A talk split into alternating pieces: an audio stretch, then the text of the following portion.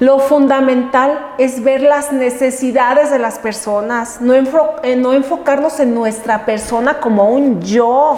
Eso no se vale. Hay mucho desempleo, eh, las personas que trabajan no les completa para comprar su canasta básica, hay mucha enfermedad, entonces yo por eso quise dedicar mi primera propuesta en caso de llegar a ser diputada es que el salario de los diputados o dietas este, se debe de reducir. No todas las personas se atreven a participar en una contienda, y menos en un partido que estaba a punto de desaparecer. Es muy fácil, es muy fácil postularte en un partido ganador. Lo difícil es mi postura ahorita.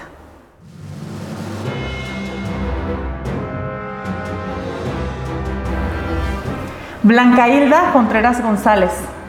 ¿Cómo te gusta que te digan? Fíjate que a mí me gusta que me digan Blanquita. Te voy a decir que no tiene nada que ver el Blanquita con mi personalidad, ¿eh? porque yo soy una mujer fuerte.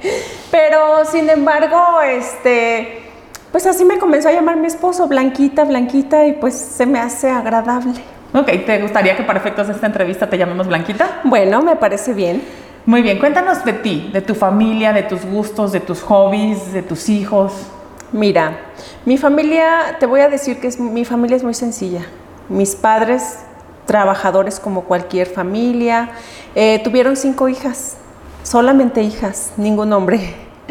Este, yo soy la segunda. Eh, mi papá se dedicaba a curtir cueros, es decir, pieles. Este, ese trabajo en realidad es muy para hombres, se puede decir. ¿Por qué? Porque implica mucha fuerza y además el manejo de ácidos, sulfuros, guanumos, es mucho trabajo de, de cargar.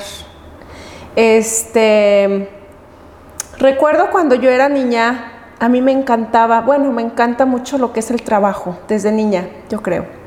Y este, yo tenía un pantaloncito de pechera y yo quería que mi mamá me lo cortara para meterme a las pilas a mover los cueros. Eso lo recuerdo así como con agrado porque yo digo, en realidad no iba a poder hacer ese trabajo, pero la mentalidad de un niño de ayudar y de, sentirse útil y, de hacer lo que tanto ve, ¿no? Como que te llama la atención. ¿Cómo ves, Qué curioso. De ahora tus hobbies, ¿qué te gusta hacer? Mira, mis hobbies, te voy a decir una cuestión. Mira, nosotros, bueno, nos accidentamos hace 10 años aproximadamente en, un, en otro estado. Este, mi esposo se fracturó la mitad de su cuerpo, entonces él quedó con una discapacidad de más del 50%. Y yo mis hobbies, lo que pasa es que como te cambia la vida, te cambia la vida este, yo como que utilicé mucho de terapia ocupacional el ir a la Casa de la Cultura Jurídica. Cuánto curso había, te lo juro, yo lo tomaba. Y, y, estaba padre porque yo tenía ya de qué platicar y que hay esta novedad en el derecho. Y este, me ayudó mucho para, cuando uno tiene un problema, a veces uno busca una terapia ocupacional. Y qué mejor que, que estés en esa terapia y te esté dejando algo, ¿no? Esa era mi terapia. Pero luego llegó la pandemia y ya este, pues ya nos tuvimos que encerrar y se acabó la Casa de la Cultura Jurídica. Después empecé a tomar cursos en línea. Ahí vas a ver en mi currículum que también tengo varios cursos en línea, porque pues en realidad mi carrera es de preparación constante. Siempre hay que estar estudiando. Oye, sí, bastante interesante justo la gran preparación que tienes, la maestría en Derecho Procesal Laboral y todo lo que te has dedicado a prepararte toda la vida. ¿Por qué decidiste estudiar Derecho? Fíjate que siempre me ha gustado mucho este, como que defender al más débil. Pero otro dato curioso te voy a decir, que a partir de que mi esposo se accidentó, él como que padecía mucha depresión y, no encontraba él... Eh, pues no se encontraba y él, eh, como me ayudaba mucho a mí como abogada, le decía, búscame esta jurisprudencia y, me, otorgaba un abanico y él me daba sus puntos de vista. Yo decía, es que tú eres muy bueno para esta situación. Le digo, ponte a estudiar derecho, eres buenísimo. Y él decidió empezar a estudiar la, la licenciatura en la UVM. Y fíjate que sí, él siempre fue a primer lugar. Cuando empezó a estudiar, él se destacó porque yo lo veía, yo le decía, es que tú eres bueno, ya, ponte a estudiar. Y fíjate que sí, siempre fue primer lugar y además cuando presentó su examen, también tuvo una mención honorífica. Yo, mira, yo entré aquí a, estar en este, en este sitio, te voy a decir, yo antes no podía platicar esta situación porque terminaba en llanto. Yo sentía, como me cambió mi vida, yo sentía como que, que vivía muy, ¿cómo te diré?, en una catástrofe así por lo que me sucedió. Pero ahora que he ido a los toca-toca, donde veo necesidades tan reales, fíjate que me ha ayudado a superar esta situación. Ya te lo platiqué sin llorar y yo te lo juro que antes de la campaña era yo un mar de llanto, no podía tocar el tema porque terminaba llorando.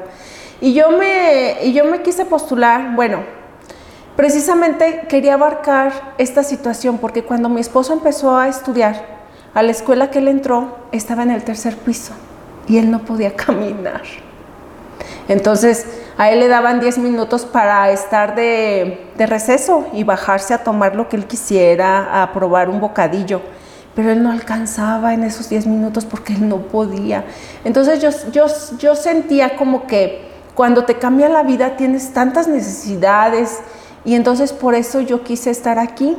Pero luego este, te voy a decir que en los toca toca efectivamente hay mucha gente con discapacidad mucha gente con discapacidad. Eh, el 19% de las personas en el estado sufren alguna discapacidad. Pero, ¿qué, más te digo? Eh, lo hice con esa finalidad, em, pero después fui viendo también otras necesidades y fui viendo que, que mis compañeros políticos han abanderado mucho esta situación de la discapacidad, lo cual agradezco. Esa era mi finalidad de participar, dejar un granito de arena, decir que, la, que, las instalaciones están mal, que las personas necesitan mucho apoyo, pero ya, ya veo que ya lo han este, tomado como proyecto y eso me hace feliz, eso me hace feliz y me hace pensar que mi participación en esta contienda no ha sido inútil, a pesar de que me invitaron en dos ocasiones. La primera ocasión que me invitaron para contender, yo dije que no. Que no porque yo me dedico a trabajar, como te dije, en compañía de mi esposo, tenemos que solventar las necesidades económicas propias de una familia. Pero a la semana me volvieron a invitar y precisamente para el mismo cargo de diputada. Entonces dije, bueno, está bien, voy a tomar un lapso de mi vida voy a dejar de trabajar, de percibir, pero quiero dejarles, dejarles eh, claro que hay mucha discapacidad, que las personas necesitan mucha ayuda, pero también eh, en los toca-toca, fíjate que vi, hay mucho desempleo, eh, las personas que trabajan no les completa para comprar su canasta básica, hay mucha enfermedad, entonces, yo por eso quise dedicar mi primera propuesta en caso de llegar a ser diputada es que el salario de los diputados o dietas este, se debe de reducir. Porque no puede ser justo que a nivel estatal, eh, nacional, internacional, las personas se vean afectadas por la pandemia y que las personas que tienen un ingreso fijo no sufran de ninguna carencia, como que no está acorde a la realidad. Si todos están eh, padeciendo alguna eh, situación adversa, ¿por qué los demás, como los diputados en este caso, siguen percibiendo su ingreso normal como si nada pasara? Eso no es ser empático, eso no es ponerse en los zapatos de las personas, porque no lo sienten al ellos percibir igual, no están sintiendo lo que está pasando en la actualidad. Cuéntanos dos fortalezas de Blanquita. Mira, yo soy una persona muy persistente y muy trabajadora. Y no lo digo yo, lo dice toda la gente que me conoce, pero es la forma de salir adelante. Es la forma de, que aún y cuando nos sucedió esta situación, quedamos en cero, quedamos con necesidades, te he de decir que hemos salido adelante. Y yo también estoy muy agradecida con la gente de Aguascalientes porque la verdad eh, tengo muchos clientes y todos muy buenos. Eh, yo estoy muy agradecida con Aguascalientes. Me ha tratado muy bien Aguascalientes. ¿Dos debilidades? Mira, debilidades tengo también como cualquier ser humano. Una debilidad mía puede ser eh, que yo valoro mucho la amistad, y a la vez cuando tú valoras tanto eso, no ves más allá de, más que tu sentimiento. y a veces no eres correspondido y no lo quieres ver. No sé, o sea, te niegas a ver la realidad y eso me pasa a mí con frecuencia. Aunque me dan señales de que, de que las amistades a veces no son tan recíprocas, yo sigo creyendo en la amistad. Igual me pasa, fíjate, igual me pasó con, platiqué con una señora donde yo le dije que yo creía firmemente que las mujeres somos unas leonas para defender a nuestros hijos, que las mujeres solamente que tengamos alguna debilidad, que no estemos bien en nuestras emociones, que no tengamos la preparación, que no tengamos un trabajo, que, que estemos débiles, podemos tal vez no ver a nuestros hijos. Pero esto no es, ¿cómo te diré? de una forma que uno lo sepa, sino que la misma situación te deja que tú dejes de lado a tu hijo. Y esto lo dije en relación a los niños que están a veces en un crucero solitos. Y luego me dijo una señora, ¿en verdad tú crees que eso es así? Y me vio así como con cara de, ¿de veras? Y mira, yo le dije, te digo, tengo que creer que esto es así. Si yo no creyera, si yo no pensara que es así, se acabarían mis fuerzas para luchar. Si yo pienso que esto es así, yo voy a luchar por esa señora, para que tenga un trabajo, para que salga adelante y, ya cuando esté bien empoderada, abrazar a sus hijos. Cuéntanos, si le pregunto yo a cinco personas, ¿qué piensan de ti, que te conocen, qué opinan? ¿Qué crees que me dirían? Mm, habrá que preguntarles.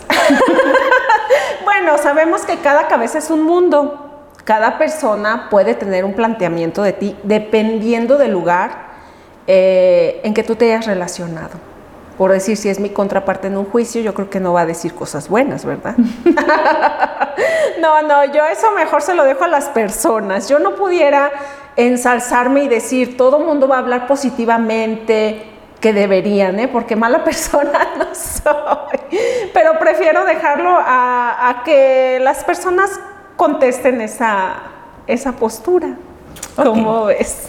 ¿Recuerdas alguna ocasión en la que metiste la pata? Um, meter la pata. Mira, yo soy un ser humano, cometo errores, te voy a decir. Eh, entre más uno actúe en realizar algún interés, en moverte para cualquier situación, uno puede ser susceptible de cometer errores. Y a veces también uno no nota cuando estás cometiendo un error. Pero cuando uno se da cuenta y te dicen, oye, es como que aquí esto, yo sé reconocer, fíjate, a mí me encanta reconocer mis errores y te voy a decir que cuando ya detecté un error mío, yo pido disculpas y, te, doy la explicación. ¿Sabes qué? Cometí ese error, pero es que yo pensaba esto, pero ya que vemos que no es así, pues te pido una disculpa y es la mejor forma de tener buenas amistades. ¿Cuál dirías que ha sido hasta el día de hoy tu mayor logro profesional? Mi mayor logro profesional. Mira, profesional es estar situada donde estoy. Estar aquí, aquí. Yo sé me han dicho, es que sabes que no todas las personas se atreven a participar en una contienda, y menos en un partido que estaba a punto de desaparecer. Es muy fácil, es muy fácil postularte en un partido ganador. Lo difícil es mi postura ahorita. Es muy difícil. Ok. ¿Qué, qué hace un diputado?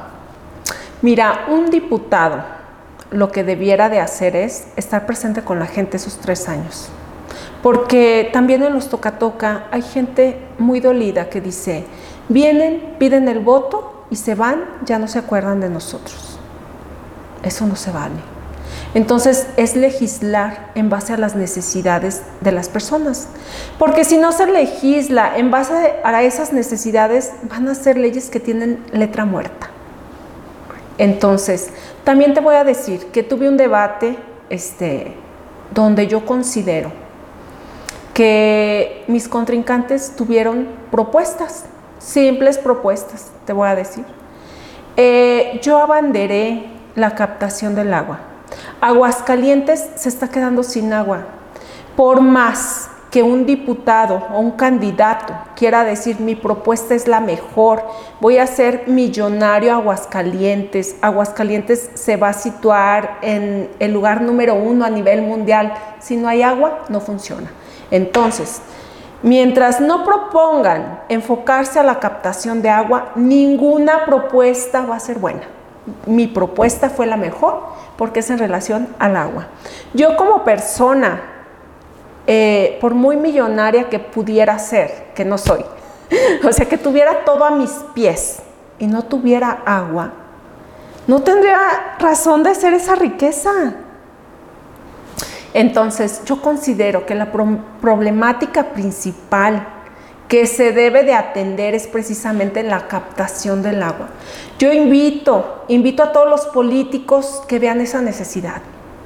Que, mira, es, todas las propuestas pudieran ser viables y pudieran ser buenas, pero acompañadas como primer lugar la captación del agua. ¿Qué me gano yo con decir, voy a legislar en relación a que las casas tengan tales cualidades si no va a tener agua? Como que es un tanto ilógico. Eso es lo que debemos de observar desde mi punto de vista. ¿A quiénes está dirigida tu campaña? Mira, mi campaña está dirigida a todas las personas. Eh, mi distrito es muy variado. Hay mucha pobreza y también hay mucho riqueza en poder adquisitivo.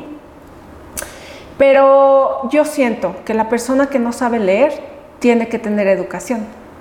Los grandes empresarios que por alguna situación no han exportado sus productos tienen que ser apoyados también para exportar sus productos. No se puede decir, este sector se trabaja y este no. O sea, es como, como se puede decir, como la ley del dinero tiene que circular todo. No se pueden descuidar sectores por atender otros, porque a final de cuentas todos necesitamos de todos. Pero te quiero decir, eh, hay mucha pobreza. Hay mucha pobreza. Eh, un señor me dijo, dice, es que no puede ser que en el distrito haya personas que no se les vaya el agua y curiosamente a las personas más desvalidas seamos las que estemos padeciendo. Eh, hay personas que tienen más de dos meses sin, una gota de agua. Pero, este, te digo, también una persona me dijo, ¿cómo va a ser posible que aquí las autoridades no se fijen? Nuestros topes no tienen pintura. ¿Por qué tanta diferenciación? Entonces, te digo, para mí todas las personas son importantes todas son importantes. Este, debo de decirte que a mí también me interesa mucho la educación. Yo tengo dos hijas, una de 24 años, que ya es ingeniero en sistema, eh, perdón, ingeniero en nanotecnología y energías renovables. Ella decidió entrar a estudiar a la prepa del TEC de Monterrey.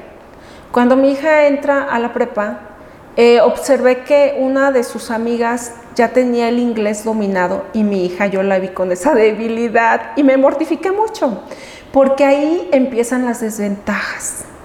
Yo no quería para mi hija una desventaja y no quiero esas desventajas para ninguna persona. Yo creo que todos deben de estar preparados a un mismo nivel y ya que sean otros factores los que dependan para salir adelante, pero no una falta de educación. Entonces, este, yo investigué en qué escuela había estado esa, esa amiga de mi hija, porque dije, si tengo otro hijo, yo quiero que mi hija esté preparada, que no, que no esté en desventaja. Y fíjate que gracias a Dios eh, se me dio otra hija y sí la tengo en esa escuela, este, esperando que mi hija no tenga desventaja. Pero lo que siento para mis hijos, lo siento para la sociedad. Fíjate que yo considero que la preparación. Hay quien se jacta de decir, yo estudié esto, yo estudié el otro, yo, yo, yo, yo, yo, yo, por Dios. Yo también. Pero te voy a decir, eso no es lo fundamental para ser servidor público. Lo fundamental es ver las necesidades de las personas, no, eh, no enfocarnos en nuestra persona como un yo. Eso no se vale. Así, la verdad, no va a funcionar, no va a haber las necesidades. Si nomás dice yo, yo, yo, ¿cómo va a ser posible que vea las necesidades de las personas que nos rodean? Es ilógico. Entonces, ah, sí se necesita una preparación, sí se necesita, y la tengo como ya dije. Pero lo que más se necesita es ser empático y ponerte en lugar de la otra persona. Porque, bueno, ahí voy yo con mi yo-yo. yo he tenido carencias económicas y de salud. Entonces es muy fácil que yo esté empática con todas las personas, porque a mí me ha pasado lo que a todas las personas, porque yo soy una persona normal, susceptible de todo lo que sucede a nuestro alrededor. ¿Por qué estás interesada en ser diputada? Ya te lo dije, ya te lo dije, este, primeramente por cuestiones familiares, por lo que viví, porque yo, yo no quería que las personas sufrieran lo que yo estaba sufriendo, con todo lo de la discapacidad. Eh, me dicen que no toque el punto, como que tal vez mi esposo hasta se sienta mal, pero no lo hago con esa finalidad, lo hago con la finalidad de que las personas sepan sepan lo que sucede en las familias, en las verdaderas familias. Pero luego me encontré con más problemáticas, me encontré con esa escasez de agua. Y entonces quiero, por favor, que se tome como primer propuesta eh, cualquier candidato el agua. Es necesaria el agua. Te digo, no podemos ser riquísimos y decir, ay, no, me va súper bien. Y no tengo agua, eso no, o sea, tenemos que ver por el agua. Se puede a la vez salvar esas propuestas, pero acompañadas de la propuesta del agua. O sea, no podemos llevar a cabo todas las propuestas maravillosas que quieran decir si no están acompañadas del agua. El agua tiene que estar aquí y las propuestas tienen que estar de la mano con el agua. No se puede quitar esta propuesta del agua y seguir con estas otras. ¿Qué pasa si nos enfocamos a que no se violen los derechos humanos y no hay agua. O sea, tiene que haber agua. Tenemos que enfocarnos en los verdaderos problemas, que no son fáciles, no son fáciles, pero ahí están los retos. Y si queremos en verdad, nos sobrarán impulso de nuestro interior para rescatar esas propuestas que queremos. ¿Sabes cuánto gana un diputado local? Mira, tengo entendido que un diputado local gana aproximadamente, no sé, más que menos, al parecer 50 mil pesos. Pero te voy a decir que eso, como lo dije, yo propuse que se redujera. O sea, al final de cuentas, eh, una cifra eh, no nos va a dar una tranquilidad. A mí una cifra no me da tranquilidad. A mí tranquilidad es saber que las demás personas están bien. Esa es mi tranquilidad. ¿Por qué deberíamos contratarte? Porque soy una persona común y corriente. Soy una persona que siente las carencias de los demás, que voy a estar enfocada este, a tratar de solventarlas. Y si, o sea, la gente que me conoce, soy apasionada, tengo mis metas que no las suelto hasta que las logro. Este, soy una persona que quiere estar los tres años de la mano con las personas y no dedicarme a, no sé, a otras cuestiones que tal vez ni son del cargo, pero que muchas veces se hacen. ¿Algo más que quieras agregar que crees que no te pregunté? Lo que sí te quiero decir es que me interesa mucho la sociedad, me interesa mucho tratar de solventar esas necesidades. Eso es lo que quiero que sepan. Muchísimas gracias Blanquita, nosotros te llamamos. Gracias.